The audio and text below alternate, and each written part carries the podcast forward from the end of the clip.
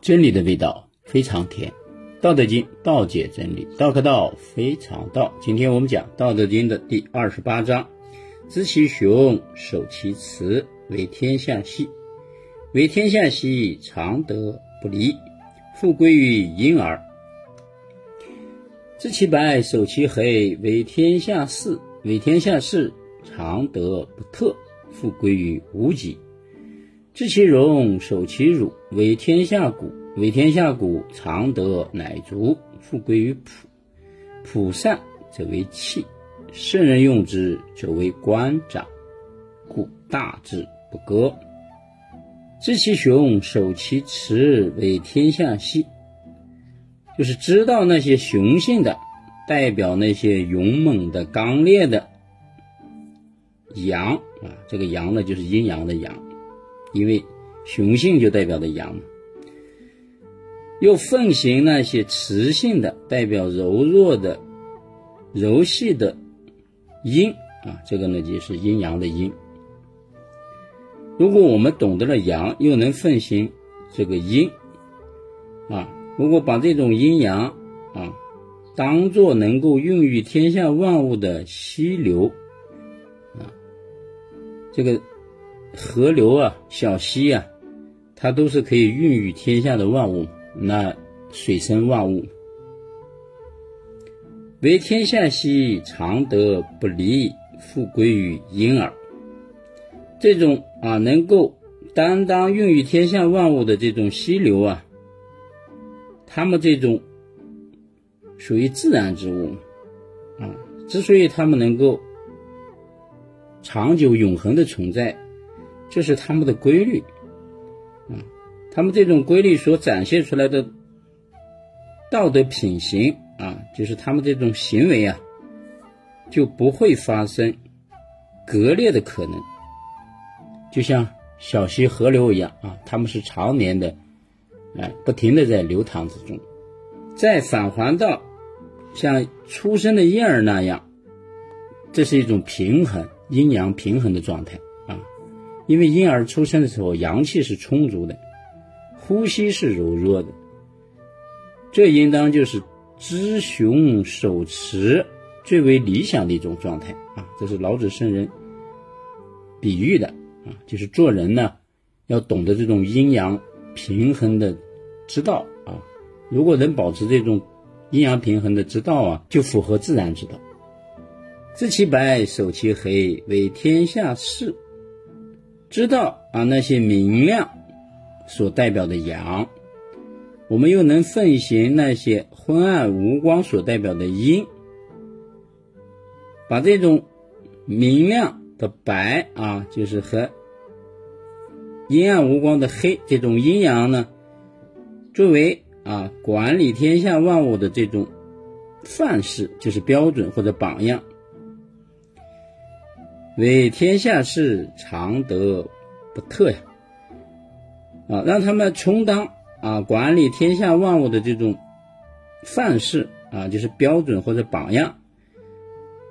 那么，这种永恒之物的规律啊，所展示出来的这种品行啊，就不会发生什么差错的可能。再返还到派生万物的本体。古代哲学的范畴，这个无极啊，反观本体，本体就是无极啊，无极是无色无味无形啊的这种状态。也就是说，无论是白还是黑啊，这种阴阳之道呢，也是一种自然行为啊。如果我们懂得了阳啊明亮的，比如说表扬也好，荣誉也好啊，同时又把这种阴啊。结合起来，啊，惩罚也好，啊，治理的一些规章制度也好，这个呢就符合阴阳之道，啊，把它作为一种管理的一种榜样呢去推行，嗯，就不太会发生这种差错的可能，啊，这种呢就符合派生万物的无极之道，啊，这是老子圣人。做比喻呢啊，前边是用雄和雌，现在用白和黑啊做比喻。知其荣，守其辱，为天下谷。知道这种荣耀啊所代表的阳，我们又能奉献那些屈辱所代表的阴，把它们啊当做可以包容天下万物的山谷一样。比如说，我们人获得了荣誉了，但是呢，人一生中也会碰到一些屈辱的时候。这也是阴和阳，啊，那我们呢要学会包容，像山谷一样，啊，它能够包容万物嘛。山谷里边有植物啊，有草啊，呃，有动物啊，是吧？有山有水，你看它像山谷一样那么包容。为天下谷，常德乃足啊！如果我们能够啊，把它作为一种包容天下万物的山谷那样，那么山谷呢，它也是一种自然之道。啊，它的规律就是永恒的嘛。你看这山，几千年、几万年啊，甚至几亿年，它都存在的。它们所表现出来这种品行呢，就表现为充足啊。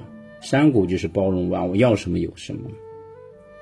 再返还到本真和质朴，回到万物的本源嘛。本源就是质朴的、本真的。朴善则为器啊，那我们把这些本真质朴的规律和法则呢，啊，如果被分开后，就会啊作为这种治理管理天下的各种手段。圣人用之则为官长，那些古代的这些出类拔萃的人呢，就使用了这种手段，哎，就可以担当管理天下的首领。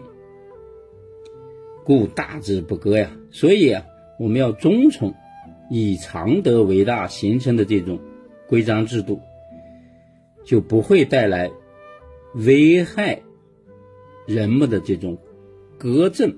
革政就是一种虐政，就是古代的这种出来的一些规章制度啊，啊，它是一种暴力的，对是对人们呢会带来危害的一种政制度啊，这种现象就不会发生。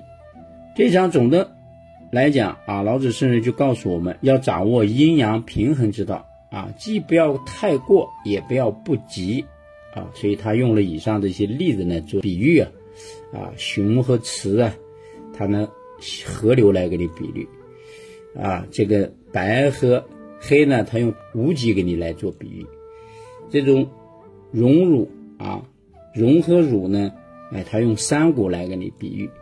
如果我们能能做到像以上这样的阴阳平衡的中道，这样我们制定出来的政策呀，啊法律法规呀，它就不会危害到人们，啊，所以呢，保持平衡之道的这种中道行为，不偏不倚，保持中正公正的这种方法和行为，就符合自然之道，这样呢就会长久。